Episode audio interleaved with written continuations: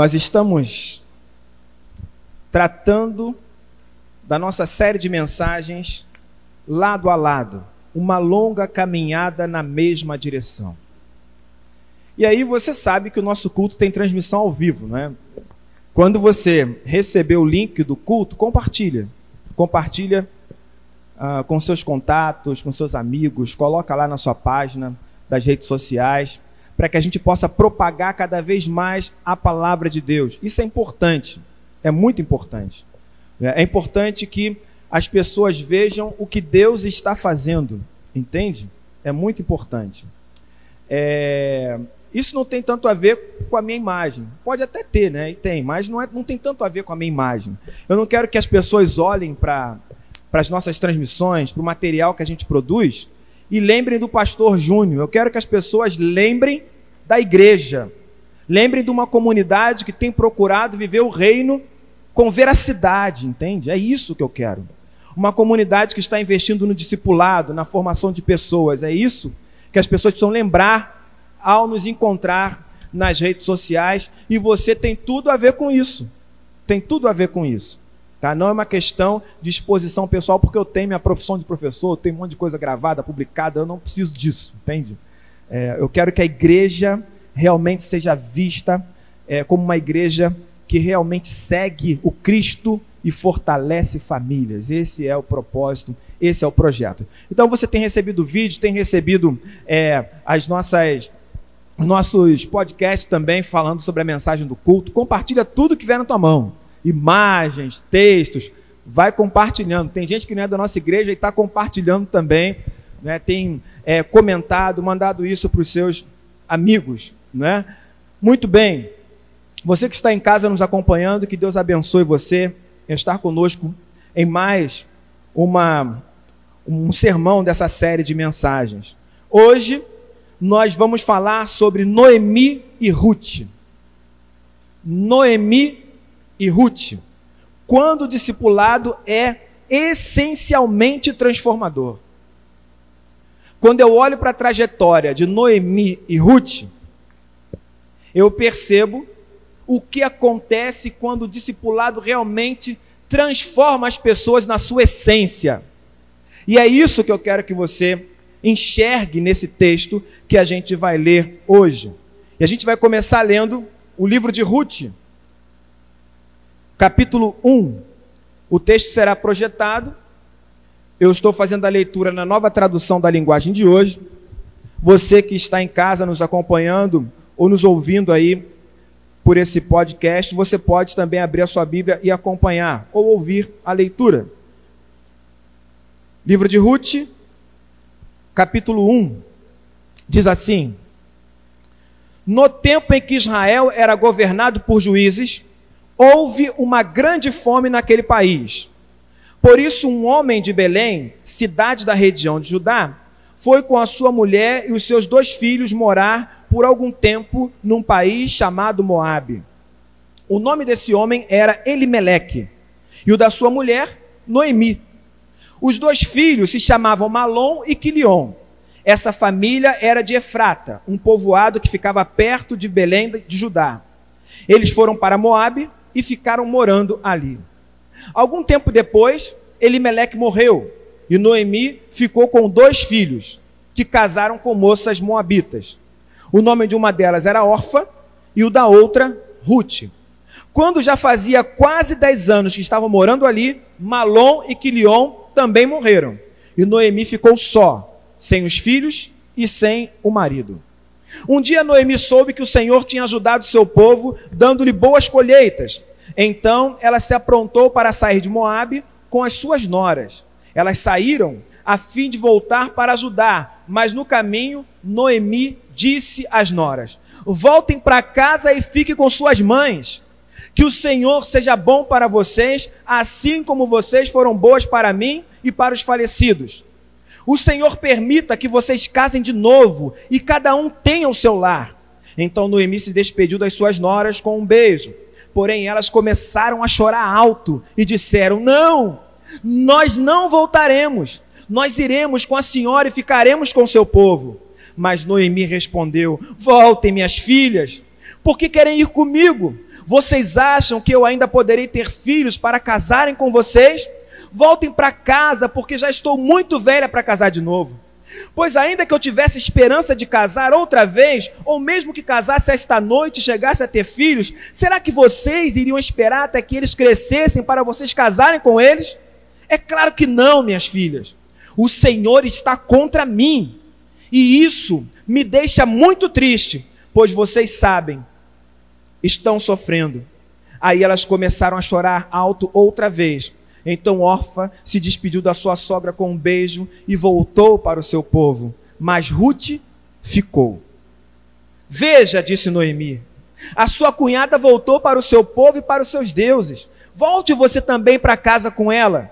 Porém, Ruth respondeu: Não me proíba de ir com a senhora, nem me peça para abandoná-la. Onde a senhora for, eu irei, e onde morar, eu também morarei o seu povo será o meu povo, e o seu Deus será o meu Deus. Onde a senhora morrer, eu morrerei também, e ali serei sepultada. Que o Senhor me castigue, se qualquer coisa a não ser a morte me separar da senhora. Como Noemi viu que Ruth estava mesmo resolvida a ir com ela, não disse mais nada. E elas continuaram viagem até Belém. Quando chegaram lá, toda a cidade ficou agitada por causa delas. E as mulheres perguntavam: Esta é Noemi? Porém, ela respondia: Não me chamem de Noemi, a feliz. Chamem de Mara, a amargurada, porque o Deus Todo-Poderoso me deu muita amargura. Quando saí daqui, eu tinha tudo, mas o Senhor me fez voltar sem nada. Então, por que me chamar de feliz? Se o Deus Todo-Poderoso me fez sofrer e me deu tanta aflição. E foi assim que Noemi voltou de Moabe com Ruth, a sua nora moabita. Elas chegaram a Belém quando a colheita de cevada estava começando. Eu tenho que te lembrar algumas coisas. Eu tenho que te lembrar que Deus nos chamou para uma longa caminhada na mesma direção. Eu estou falando isso aqui todo domingo para ver se isso entra na sua mente para ver se isso faz parte realmente de quem você é, do seu ser. Uma longa caminhada na mesma direção. E eu digo a você que juntos administraremos os nossos medos, enfrentaremos as adversidades, juntos lutaremos com os nossos inimigos, juntos atravessaremos desertos, enfrentaremos as marés da vida.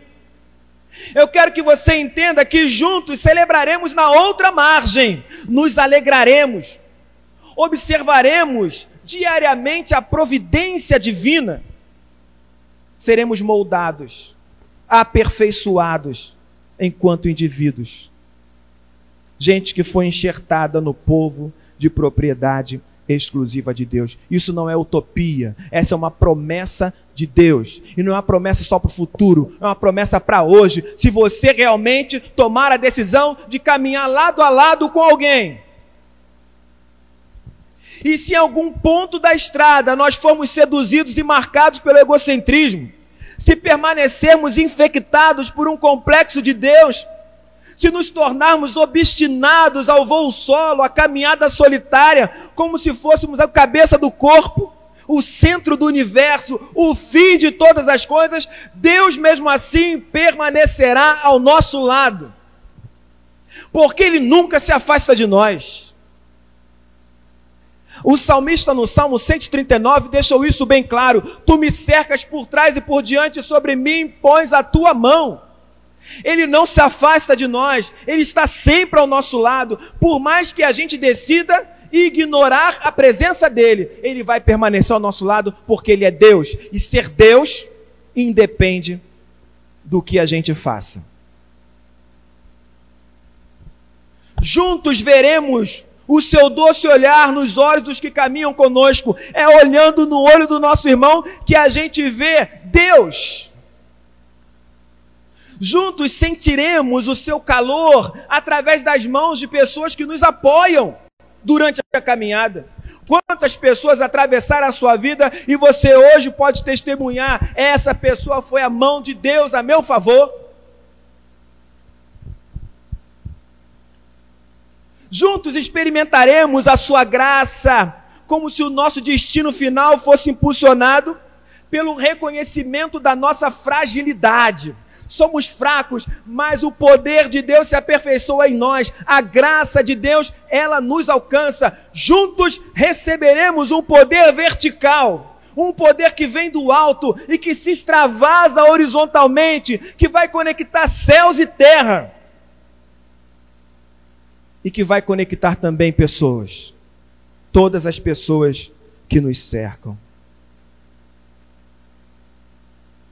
Juntos seremos lembrados da nossa identidade em Cristo, do nosso novo nome, o nome que recebemos, e isso nos ajudará a enxergar a nossa missão com mais clareza.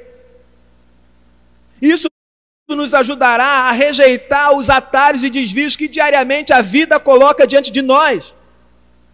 Centralizaremos então a nossa vida novamente em Jesus. Colocaremos o Evangelho em prática. Porque a caminhada lado a lado nos conduz a uma vida centrada no Evangelho, formando e sendo formados transformando e sendo transformados de glória em glória, mas também de queda em queda, de fé em fé. Como alguém que deseja permanecer firme, constante, inabalável e sempre abundante na obra do Senhor, em Cristo Jesus. Se você tem essa esperança, a mesma esperança que eu tenho ao caminhar na mesma estrada que você, ao ter passado pela porta estreita pelo, e está trilhando o caminho apertado. Se você tem essa esperança, tem esse olhar, é preciso que você entenda que inevitavelmente você terá que contemplar todas as paisagens da estrada da vida. Todas elas. Você vai ter que colocar os pés em cada parte da estrada que estiver à sua frente sabendo que nem sempre isso será estimulante e agradável. Vai ter lugar da estrada que você não vai querer colocar o pé, você não vai querer ir. Vai ter paisagem que é feia demais para você, mas ainda assim você vai precisar contemplar. Você vai precisar colocar o pé, às vezes, em terrenos instáveis. E aí você vai descobrir que tudo tem o seu tempo. E cada coisa tem a sua ocasião, quer você queira, quer não. A vida é feita muito mais com vírgulas do que com pontos finais. Mas toda vírgula que entra no nosso, na nossa história, a gente acaba considerando um ponto final. Nós temos essa tendência, principalmente se a paisagem for feia demais. Principalmente se a estrada estiver esburacada demais. O sol estiver quente demais. Ou a chuva trouxer uma grande inundação sobre nós que parece que vai nos sufocar. Tudo tem o seu tempo, cada coisa tem a sua ocasião, quer você queira, quer não, e isso tem tudo a ver com a nossa reflexão de hoje quando o discipulado é essencialmente transformador, porque transformar é diferente de conformar. Conformar significa assumir a mesma forma. Transformar significa mudar, sofrer uma metamorfose na sua essência. Quem foi transformado nunca mais voltará ao mesmo estágio. Foi cientificamente modificado, entende? E essa história de, de Noemi com Ruth é uma história que nos ensina sobre isso. Uma das formas da gente expressar mudanças de caráter e identidade na Bíblia era mudar o nome. Mudar o nome. Nos tempos bíblicos, geralmente os nomes estavam diretamente relacionados as características de alguém, as circunstâncias de nascimento, ou meramente ao nome da família estendida, de uma família maior. Então, se você perguntasse para alguém, nos tempos de por que, que fulano tem esse nome? Uma história seria contada para você. ou simplesmente se diria que era o nome de algum parente na sua ascendência.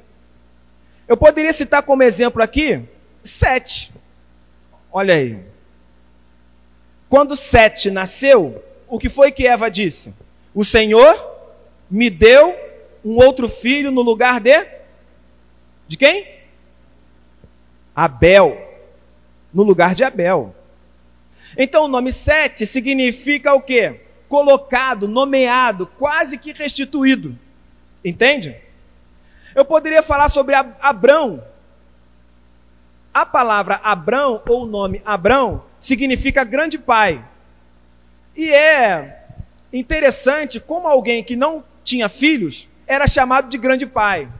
Aí Deus vai e muda o nome dele para Abraão. E Abraão não significa simplesmente grande pai. Abraão significa pai de multidões.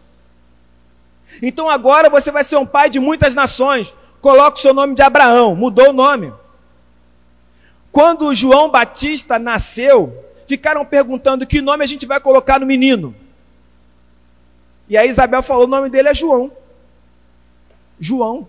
Aí disseram para Isabel: mas não pode ser João? Como é que o nome dele vai ser João? Não tem João na família.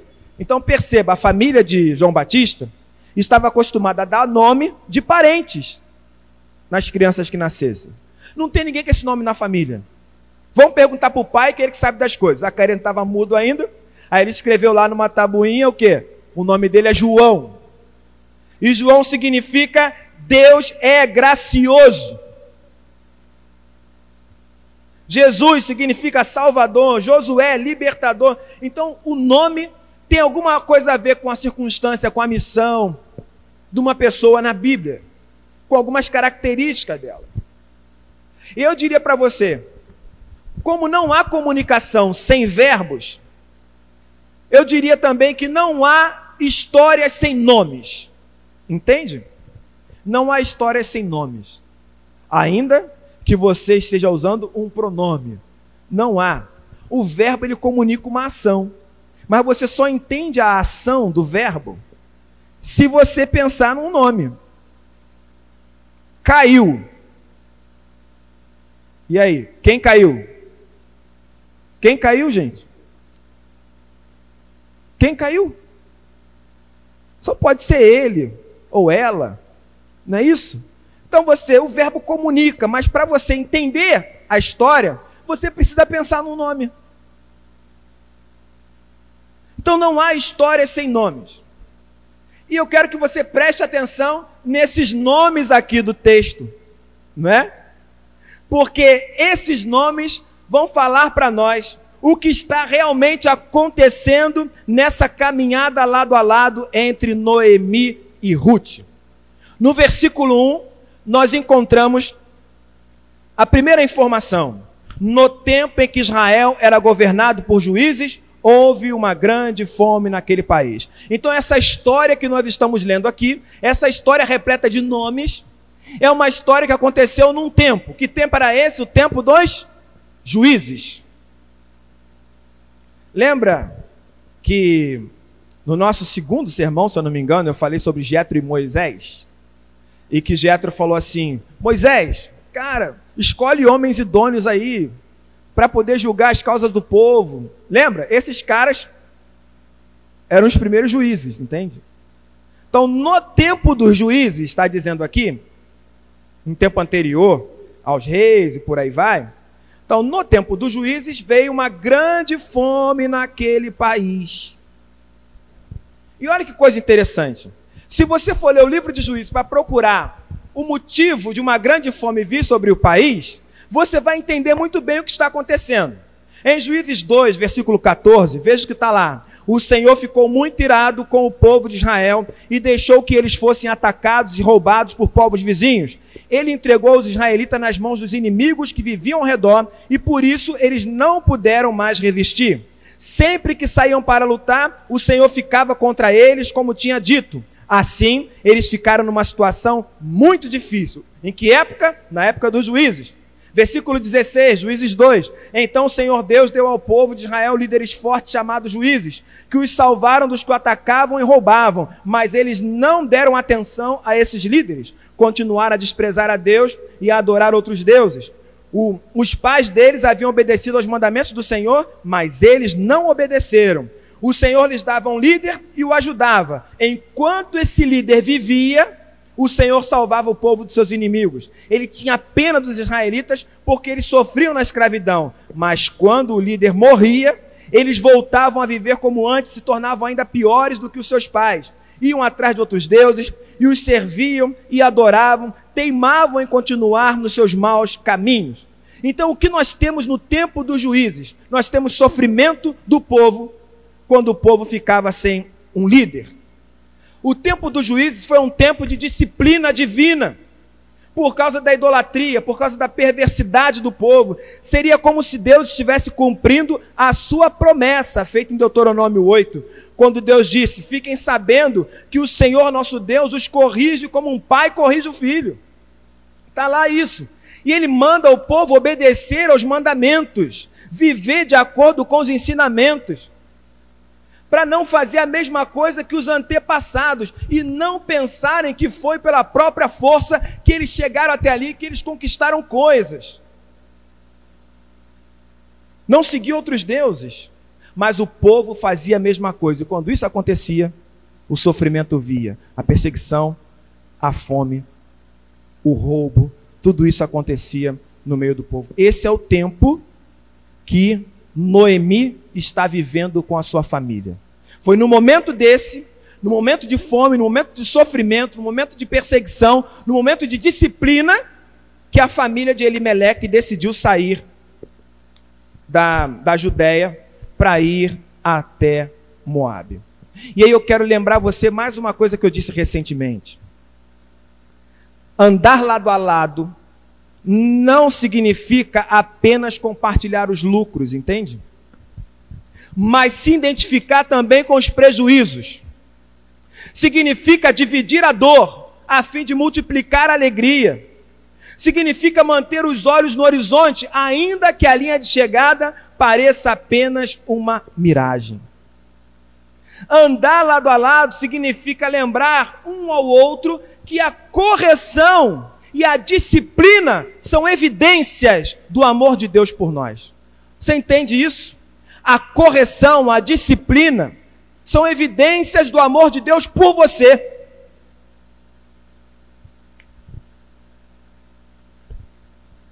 A vara de Deus é de marmelo, entende? A vara de Deus é de marmelo vai doer. Mas, cara, sempre vai dar para fazer um doce com os frutos dali. Percebe isso? Ela é revestida de doçura, misericórdia e amor. Agora preste atenção no que eu vou te dizer. Ela é revestida de doçura, misericórdia e amor, mas isso não significa a ausência de dor.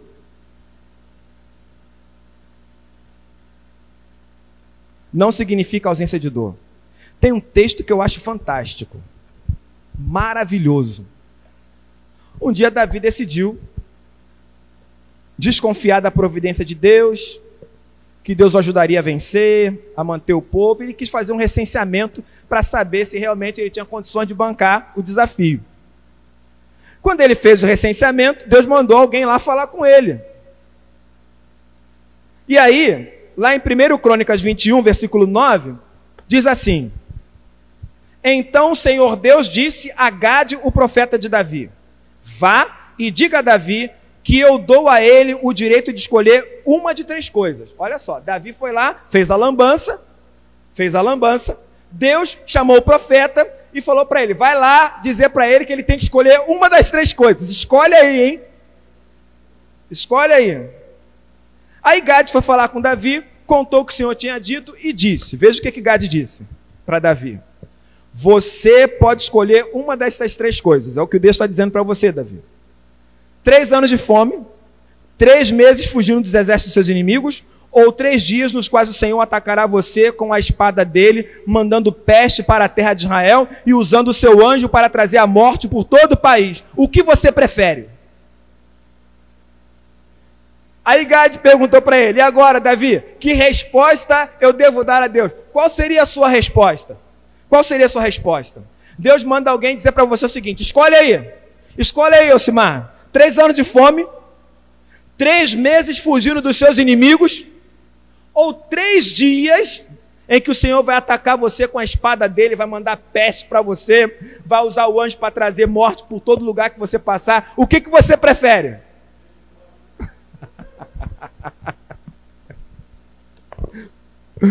Esse texto é maravilhoso. Sabe por quê? Ele é maravilhoso porque Davi responde o seguinte: Estou desesperado. Porém, não quero ser castigado por homens. Que o próprio Senhor me castigue, porque Ele é misericordioso. Você entendeu o que Davi está dizendo aqui? três anos, três meses ou três dias nas mãos do Senhor. E o Senhor arrasando tudo. Davi falou: Eu quero o Senhor, porque eu sei que Ele é misericordioso.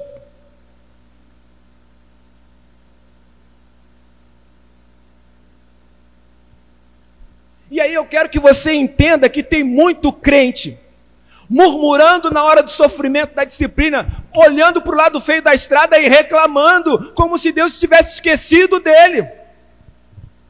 Como se a vida cristã não pudesse mesclar momentos de alegria e momentos de tristeza, momentos de sanidade, momentos de enfermidade. Como se nós tivéssemos algum privilégio, porque servimos ao Senhor e Ele tivesse pagando a nós pelos serviços prestados.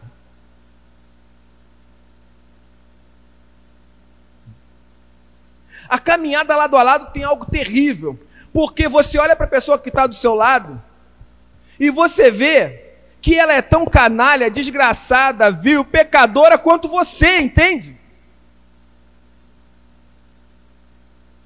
E uma das dificuldades de você caminhar lado a lado é que às vezes você está bem, você está no seu momento de estabilidade, mas a pessoa que está caminhando com você está numa cova profunda e você vai ter que entrar lá e vai ter que se lamaçar também.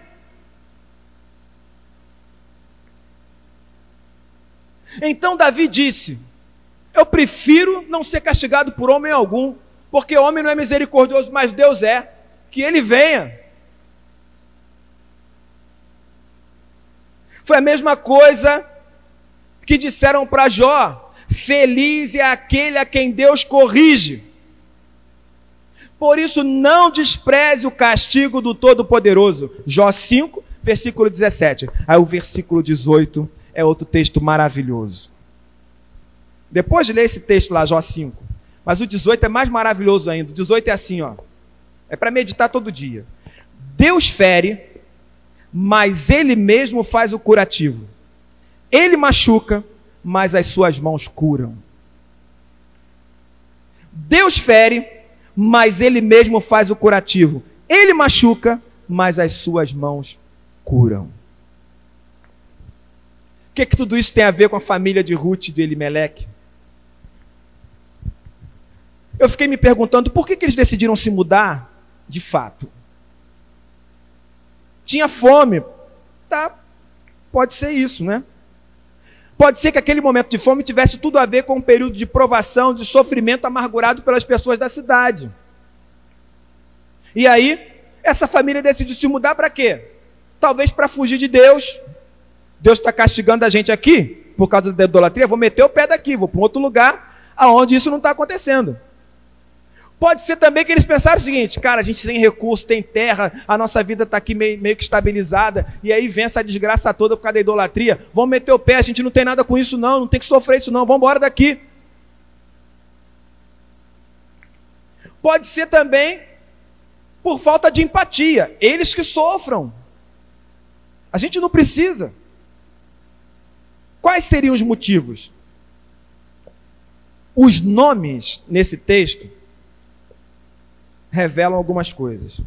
Versículo 2 de Ruth 1 diz assim: O nome desse homem era Elimeleque, e o da sua mulher Noemi. Os dois filhos se chamavam Malom e Quilion. Vamos lá. O nome do homem era o quê? Elimeleque. Sabe o que significa o nome Elimeleque? Deus é rei. Deus é rei. Então, o nome do homem era Deus é rei. E o nome da mulher, Noemi, ou seja, Noemi significa formosa, amável, feliz. O nome do homem era Deus é rei. O nome da mulher, formosa, amável, feliz. E eles tinham dois filhos. Um se chamava Malom, que significa adoentado, enfermo. E o segundo se chamava Quilion, que significa definhamento, ruína.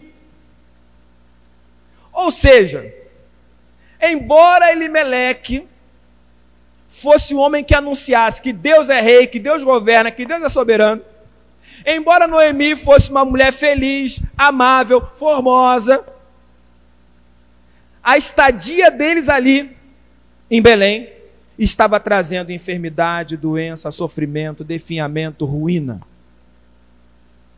É essa família que sai para Moab. Entende? E aí, lá em Moab, algum tempo depois, o cara que saiu de Belém para não sofrer com a fome, morreu lá em Moab. O patriarca morre. E Noemi fica com os dois filhos, Malom e Quilion, que já não deveriam também ter boa saúde. Eles casam com duas moças moabitas, Orfa e Ruth.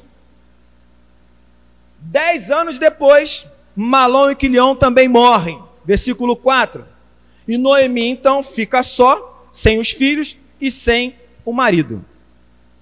Só, sem os filhos e sem o marido. Ou seja, uma família sai para não sofrer, a história da família estava sendo apagada ali em Moab, porque a linhagem ela só é passada adiante pelo sexo masculino e não pelo feminino. Não tem homem na família, o nome da família será esquecido. Mas aí um dia Noemi soube que o Senhor tinha ajudado seu povo, dando boas colheitas, ou seja, o sofrimento lá em Belém passou, tem boas colheitas agora. Então ela quer sair de Moab, porque o lugar de sofrimento para Noemi agora era Moab. Não teve como fugir.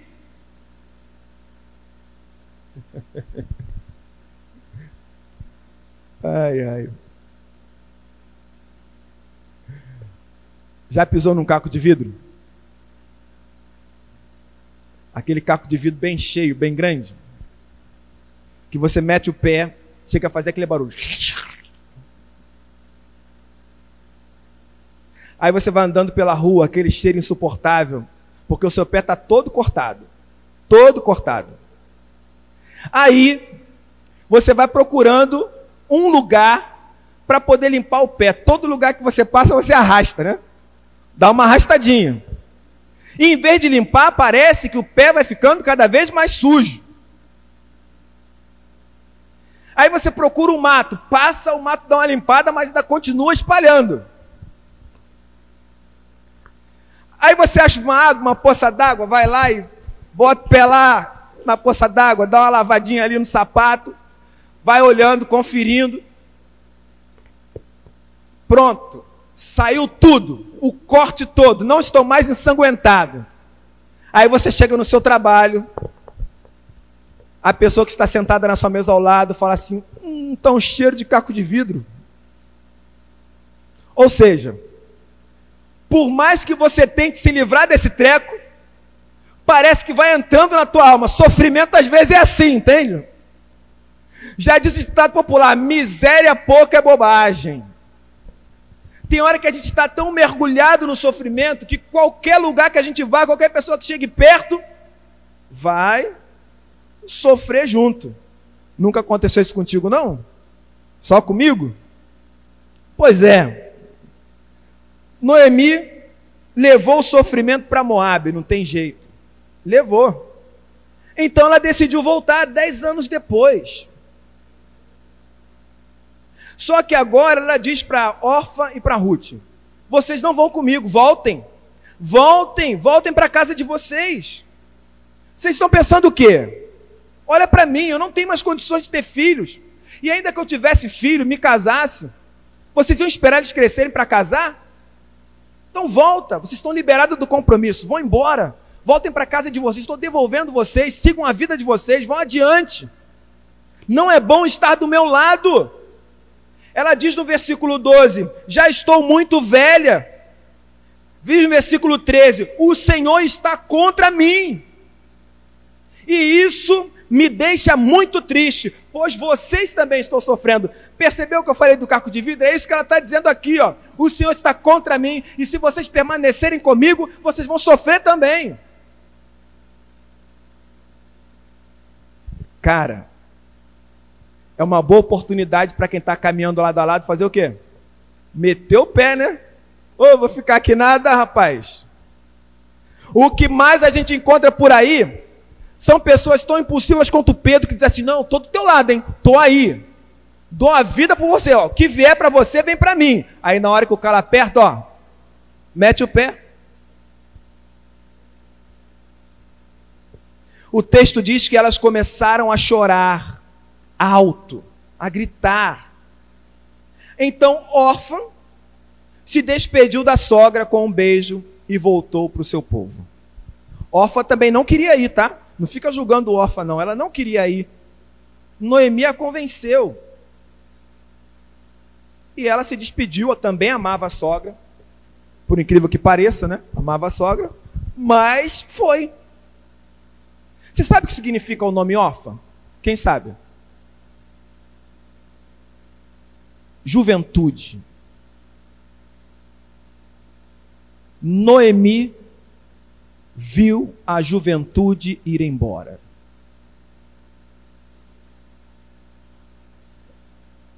O Senhor está contra mim. Eu já estou velha. A juventude foi embora.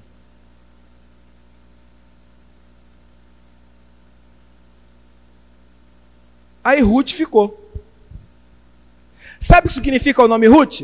Beleza, amizade, formosura a beleza, a amizade e a formosura decidiu ficar.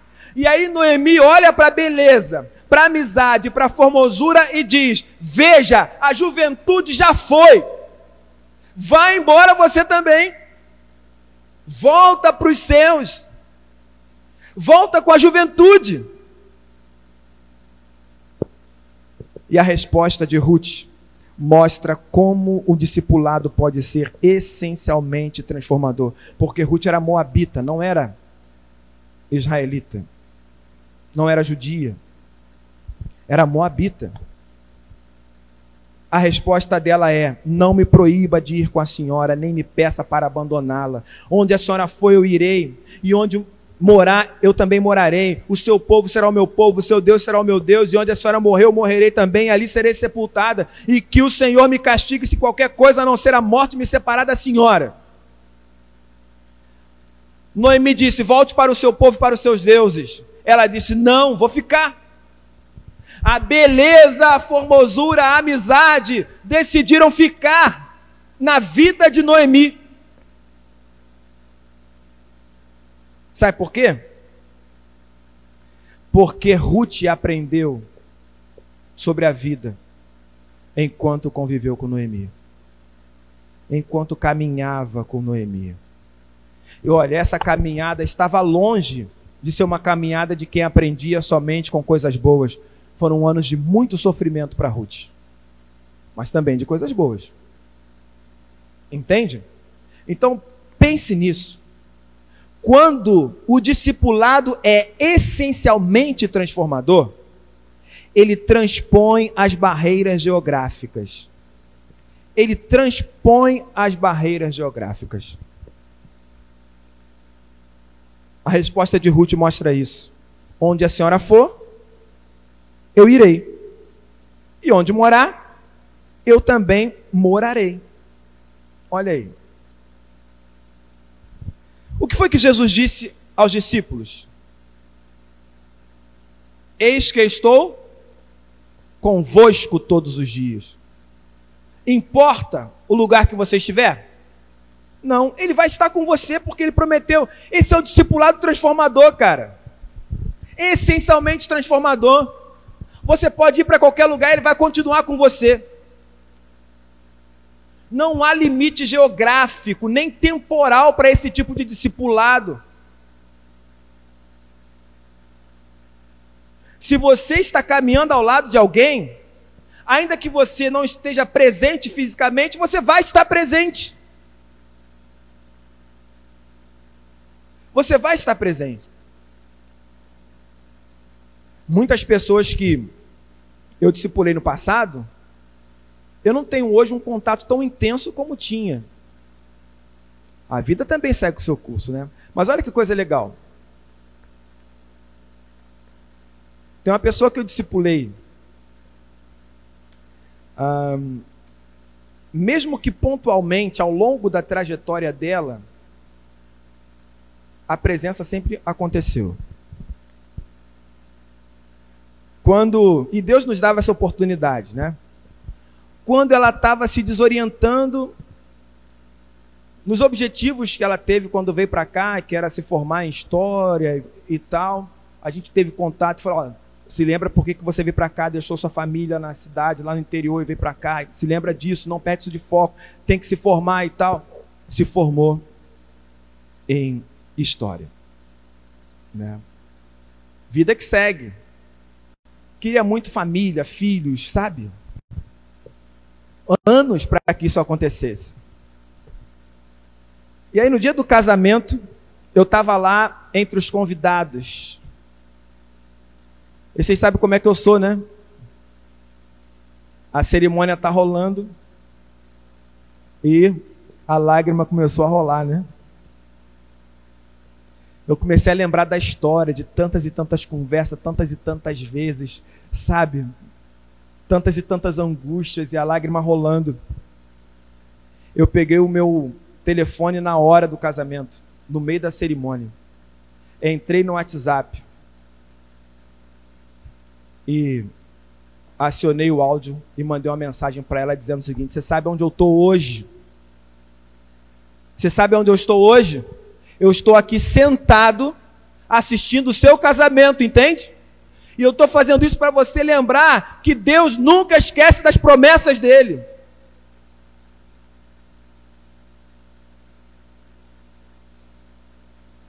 Recentemente, eu recebi um montão de fotos no meu WhatsApp e uma mensagem. Heavy, esse é um momento tão importante na minha vida. E você tem tudo a ver com isso. Eu queria compartilhar as fotos do nascimento da filha em tempo real, entende?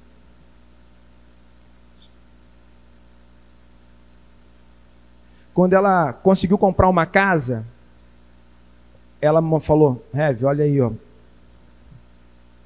A gente está distante, mas ao mesmo tempo perto.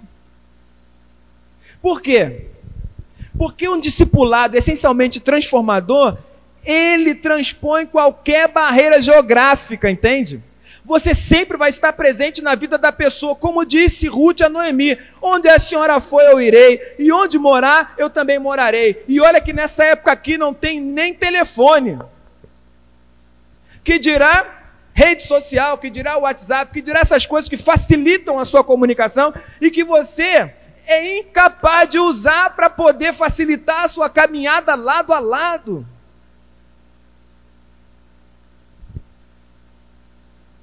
Mas esse pastor é chato, hein?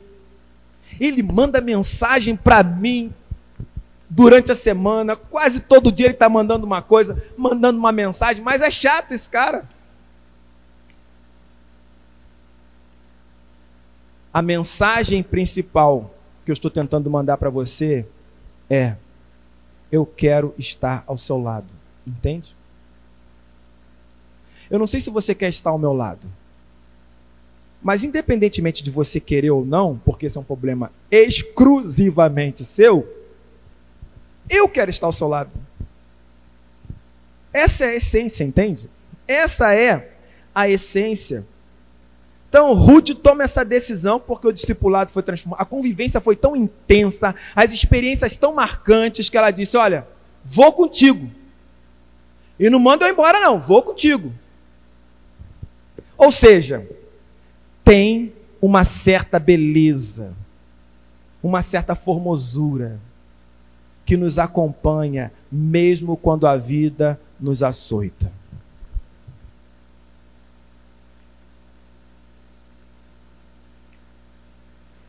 Lembra da cruz? Para muitos, aquela cruz foi um motivo de muito sofrimento e de muita tristeza. Mas não esqueça que pessoas estavam ali assistindo a mesma coisa e testemunharam: esse é o Filho de Deus. No mesmo lugar, vendo a mesma coisa. Desolação para uns, salvação para outros. Quando o discipulado é essencialmente transformador, ele minimiza as diferenças culturais. Porque ele transforma a gente de dentro para fora. Olha o que que Ruth diz para Noemi: O seu povo será o meu povo. O seu Deus será o meu Deus. Cara, ela é de uma cultura diferente, entende? Ela aprendeu outro tipo de prática religiosa, ela tinha outros costumes, mas ela aqui está dizendo: ó, o seu povo vai ser o meu povo, o seu Deus vai ser o meu Deus, eu vou contigo. Quantas diferenças nós temos? E às vezes, as nossas diferenças querem nos impedir de andar lado a lado, porque eu olho para fora e falo assim: ah, mas eu sou completamente diferente, o meu humor é completamente diferente. Não tem condições, a gente é incompatível. Não tem como andar com fulano porque nós somos incompatíveis. Olha o que está acontecendo aqui com Ruth e Noemi, gente. A incompatibilidade se transformou em compatibilidade através da convivência, entende? Não tem outro jeito. Dizem que para lapidar um diamante, só colocando outro diamante para entrar em atrito com ele. E com o passar do tempo, os dois ocupam a mesma forma, recebem a mesma forma. Mas tem que bater, tem que dar cabeçada, é assim mesmo que funciona. Não tenha medo disso. Então, quando o discipulado é essencialmente transformador, ele minimiza as diferenças culturais. Não importa a sua trajetória de vida, não importa a casa que você foi criado, não importa suas manias. Ah, porque eu gosto de cântico, eu gosto de hino. Ah, porque é, eu gosto de ficar em pé, gosto de ficar é, sentado. Ah, porque eu gosto de, de, culto mais animado, eu gosto mais de silêncio. Gente, isso não importa. Isso não é importante. O importante é o respeito, o importante é o desejo de caminhar juntos, de dividir, de compartilhar. Isso que é importante. Não importa nem se você é velho ou novo, entende?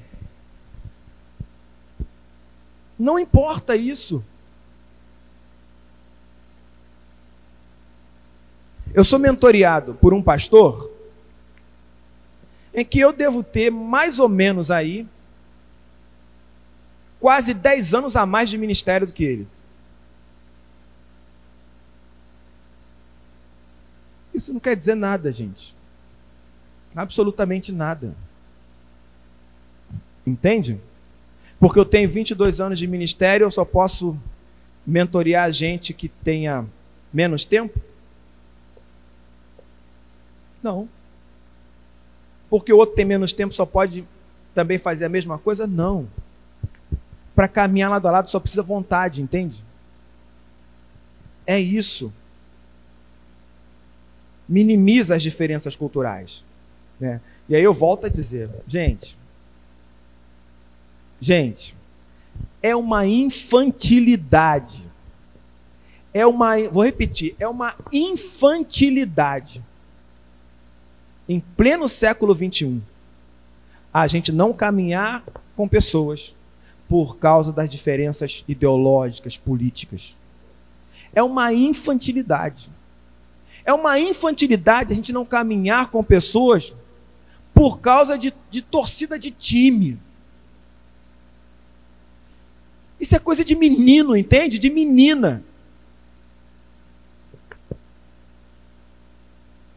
Gente grande, olha para o outro e fala assim: hum, tá, não concordo não, discordo. Se a pessoa falou o que ela pensa, você vai lá, como gente grande, fala o que você pensa também. Se a pessoa mudar de opinião, ótimo. Se não mudar de opinião, cara, você tem a sua opinião, tem a minha, vamos seguir em frente. Juntos. Entende? E quando eu encontrar uma outra pessoa lá na frente, a gente está junto, né? Aí eu posso dizer, olha, eu, eu penso assim, mas fulano, fala aí o que você pensa. É isso, gente. É isso. Você acha mesmo que os discípulos concordavam em tudo? Olha lá, Tiago e João querendo atropelar o relacionamento, dizendo para Jesus: Ó, oh, a gente quer sentar aí, ó, no lugar mais perto do Senhor, um à direita, outro à esquerda. E os outros? Sei lá dos outros os próprios discípulos ficavam discutindo entre eles, dizendo quem é maior e quem é menor.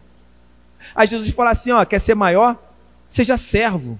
Quer ser primeiro? Seja o último. Não fica discutindo esse treco, não. Porque é assim lá, mas entre vocês, não.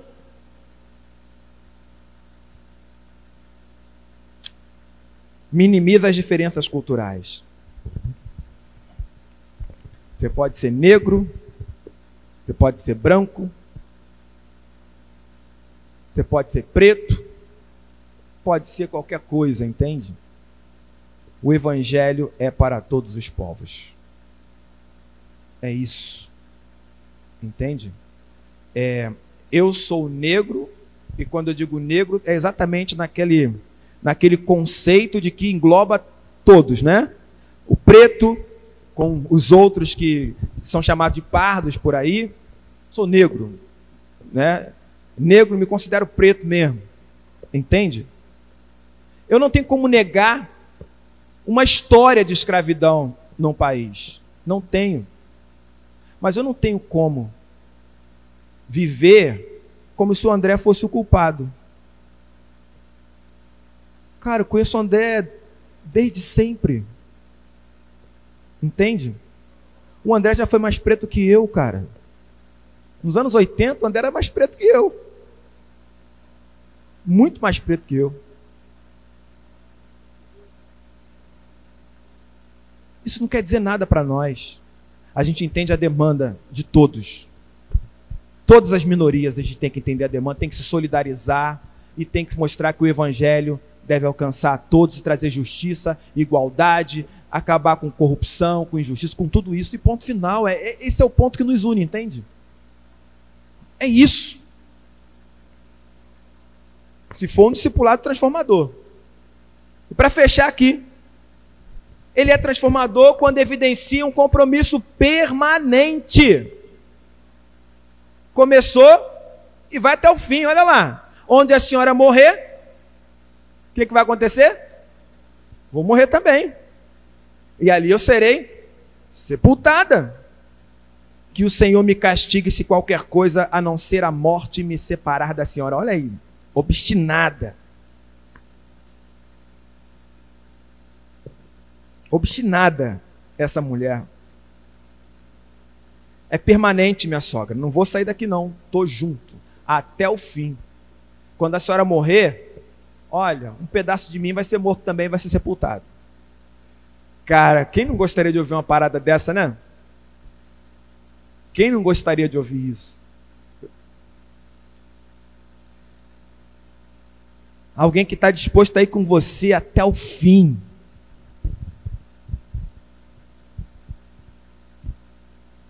E aí Noemi vê que ela está resolvida, não diz mais nada e vai com ela até Belém. Quando eles chegam lá, a cidade fica agitada, não reconhece Noemi, fica perguntando: é essa daí a Noemi? É ela mesmo? Eu imagino o estado dessa mulher que voltou. E ela respondia: Não me chamem de Noemi a feliz. Eu não, não tenho felicidade nenhuma.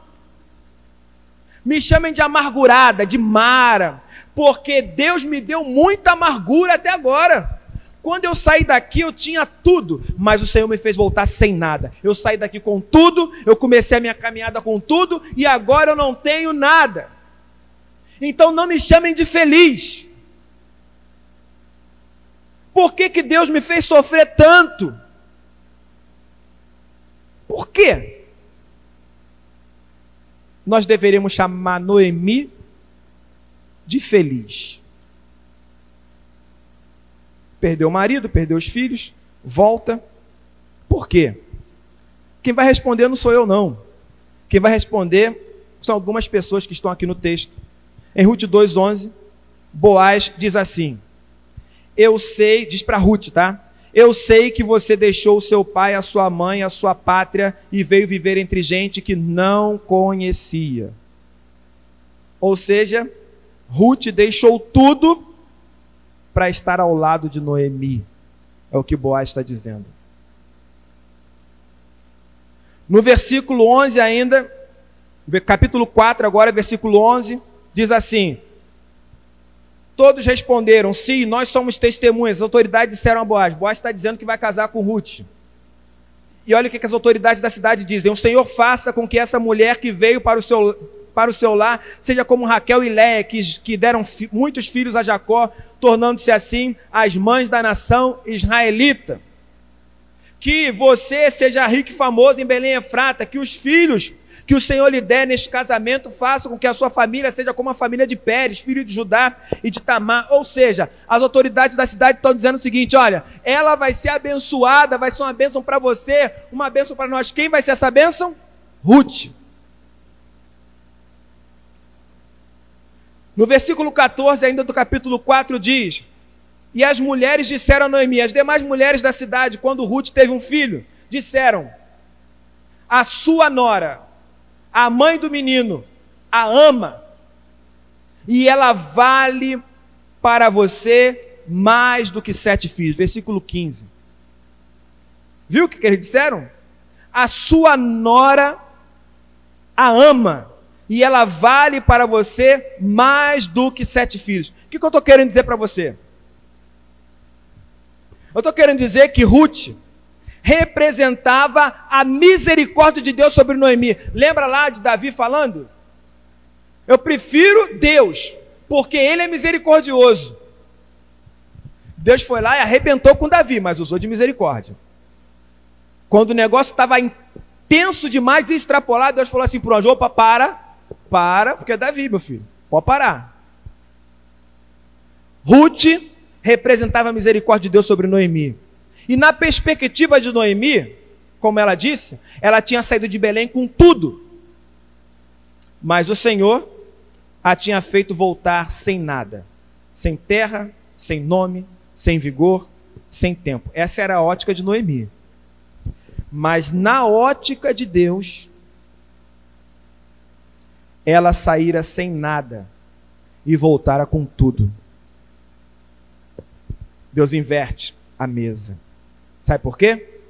Porque quando ela saiu, ela não tinha ninguém que estava disposto a ficar com ela até o fim e dar a vida por ela. Mas quando ela volta, ela, ela volta com alguém que tem muita disposição para caminhar com ela lado a lado, ainda que a estrada fosse longa e difícil. Pois, como diz o sábio em Eclesiastes, é muito melhor serem dois do que um. Entende?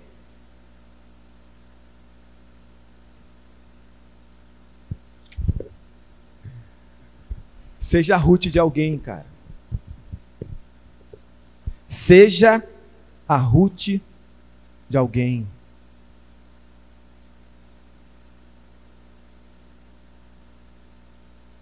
A gente só quer ser Noemi. Seja Ruth de alguém. Decida caminhar lado a lado. Se o discipulado, se a caminhada com Jesus tem sido essencialmente transformadora para você. Amém? Amém. Amém. Feche seus olhos para a gente orar. Você que está em casa aí, feche seus olhos também.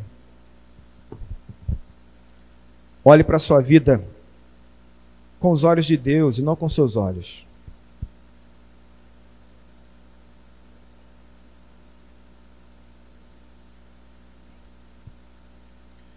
Às vezes você pode estar pensando que está tudo confuso, mas Deus conhece esse emaranhado aí. Ele enxerga tudo às claras.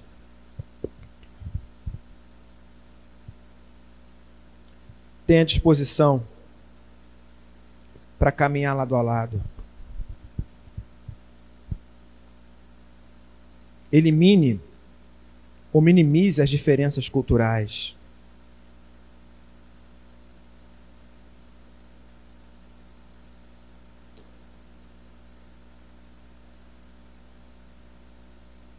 Permaneça ao lado das pessoas, independentemente do lugar que elas estejam. Do lado da estrada que estão atravessando. Senhor, que o Senhor nos ajude, nos ajude a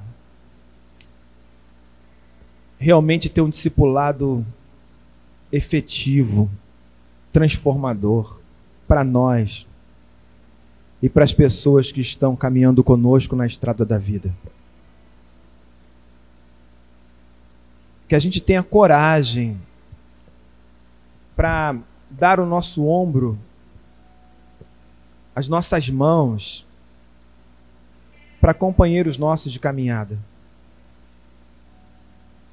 Que a gente possa junto viver a mesma fé, a mesma esperança, enfrentar os mesmos dissabores, olhar para o mesmo autor e consumador da fé. E viver, viver. Até o dia da grande celebração diante do Senhor. Bendito seja o teu nome, ó Pai por tudo que tu és. Em nome do teu filho Jesus. Amém. Amém.